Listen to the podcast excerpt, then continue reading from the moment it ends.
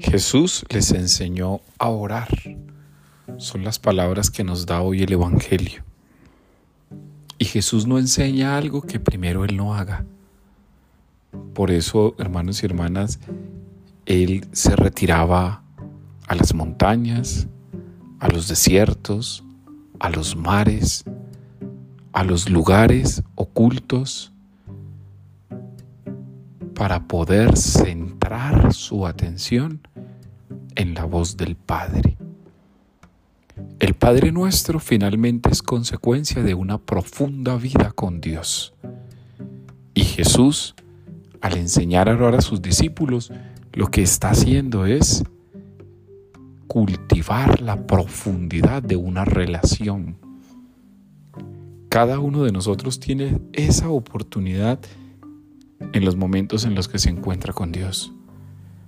Puedes cultivar la profundidad de relacionarte con Dios Padre.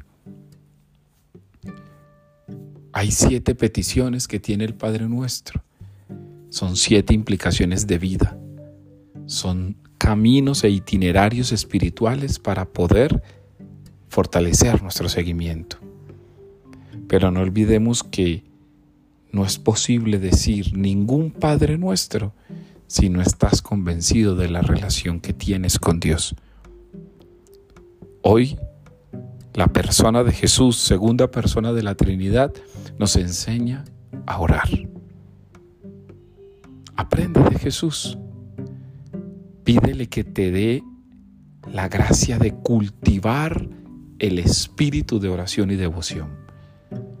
No tienes mejor maestro que Él mismo.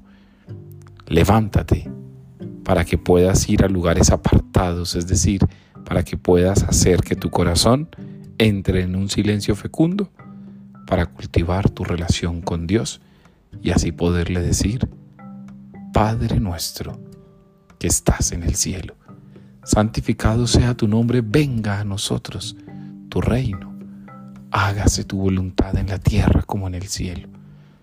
Danos hoy nuestro pan de cada día, perdona nuestras ofensas, como también perdonamos a los que nos ofenden. Y no nos dejes caer en la tentación, mas líbranos del mal. Amén.